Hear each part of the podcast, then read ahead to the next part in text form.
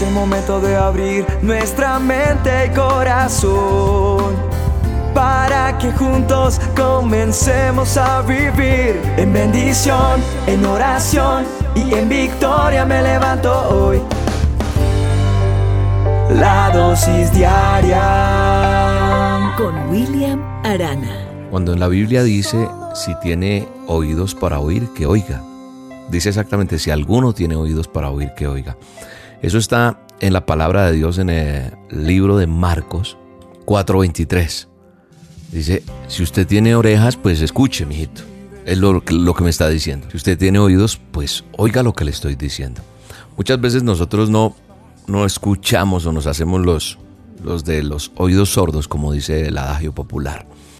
¿Por qué? Porque sufrimos de esa sordera espiritual. Dios quiere que nosotros oigamos su palabra y la obedezcamos. Y por eso se habla de esa sordera espiritual.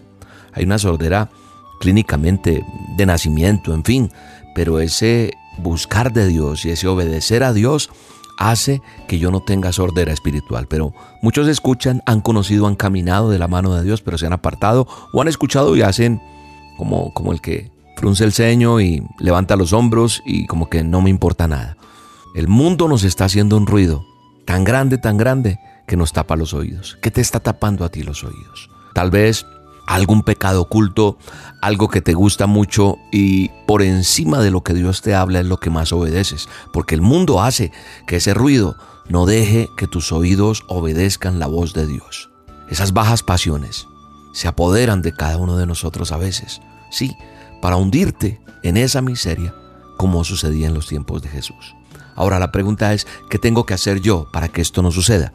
Sencillo, fácil, pero el asunto es que es tan fácil que me cuesta obedecer, ¿verdad? Simplemente escuchar la palabra de Dios, guardarla en nuestra mente, en nuestro corazón y hacerla una realidad.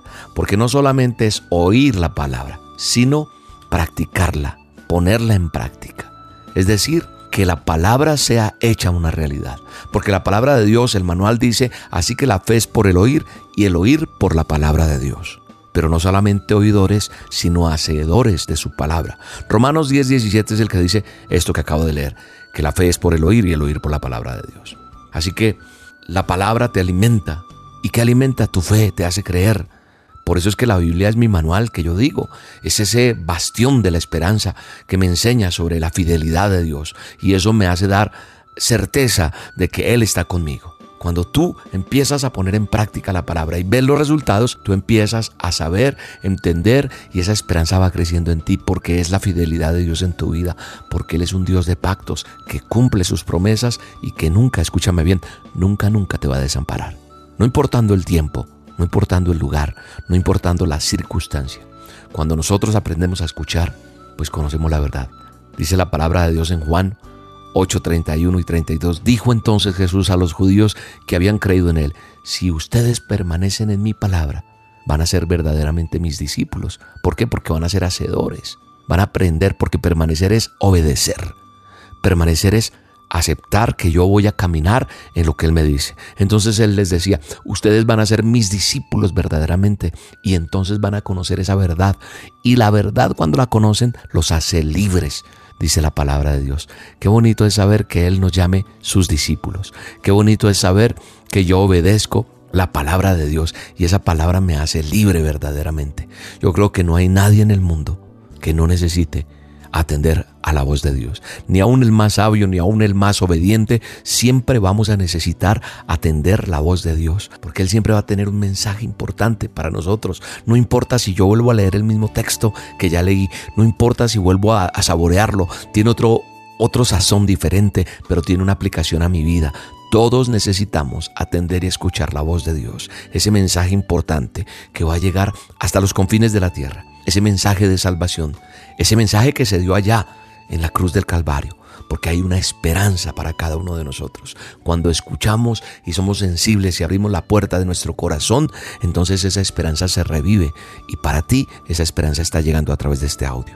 Yo hoy te invito a que sepamos escuchar su voz, a que sepamos ponerla en práctica, a que la oigamos y la practiquemos y que no sigamos siendo de oídos necios, no, de oídos sordos, no, sino que nosotros vamos a oír y a obedecer su palabra Él está llamando a tu puerta de tu corazón. Hay que dejarlo entrar y Él va a quitar esa soledad, ese temor y va a cambiar esa tristeza en gozo. Hay gente que me escribe, William, yo quiero que ore por mí porque me siento triste, tengo temor, tengo esto, tengo aquello. Fácil, la respuesta es, deja entrar a Dios. Deja entrar a Jesucristo el Salvador en tu corazón y Él te va a quitar todo temor, toda soledad, toda ansiedad, toda depresión. Él va a cambiar esa tristeza tuya en gozo y Dios no te va a forzar a oírlo, no.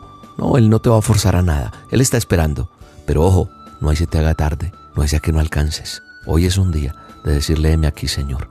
Aquí estoy para escucharte. Aquí estoy para obedecerte. Aquí estoy para, para que tú me guíes. Ábrele la puerta de tu corazón y sé que todo va a estar mejor para ti. Voy a hacer una oración por ti. Cierra tus ojos. Señor, bendice a esta persona que está escuchando la dosis. Bendícela en todas sus áreas. Ahora mismo tócala con tu Santo Espíritu. Sánale Dale una respuesta. Haz un milagro sobrenatural sobre esta persona porque está creyendo que tú eres capaz. Esas lágrimas que hay ahí, Señor, tú las recoges con tu amor, con tu dulzura y trae respuesta. Yo lo creo en el nombre de Jesús. Bueno, y se acerca ya el 24 de diciembre y recuerda que tenemos nuestra cena altar familiar Acción de Gracias. Es una cena que hacemos durante muchos años y es una cena donde Dios me permite orar por tu salud, por tu trabajo, por ese tiempo que termina y el nuevo año que va a comenzar. Así que es importante que te reúnas con los tuyos, con tus familias, con tus amigos. No sé, saca una horita del 24 de diciembre a las 7 de la noche hora de Colombia y prepara tu cena de acuerdo a tu presupuesto. Es importante que tengas pan, vino y dos velas. Si puedes conseguir la miel, importantísimo, lo mismo que la sal, que la leche. La marca de los productos no importa. La gente me dice, ¿de cuál vino? ¿De cuál pan? ¿De cuál? La que tú tengas. Acompáñanos y vas a tener una noche inolvidable, una cena que marcará tu corazón y la de tu familia también quedará marcada ese corazón y los corazones de todos los que estén allí junto con nosotros. No te la pierdas por el canal de YouTube de Roca Estéreo, 7 de la noche. Suscríbete en el canal de Roca Estéreo en YouTube y vas a ver la bendición que Dios tiene para ti. Te espero, 24 de diciembre, 7 de la noche, hora de Colombia. Suscríbete en el canal, dale click a la campanita para que te notifique y no te pierdas lo hermoso que vamos a vivir este próximo 24 de diciembre en nuestra cena Acción de Gracias Altar Familiar. Un abrazo y que Dios te bendiga.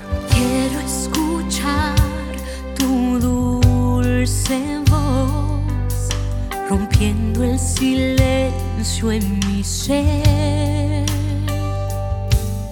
Sé que me haría estremecer y caería rendida ante ti.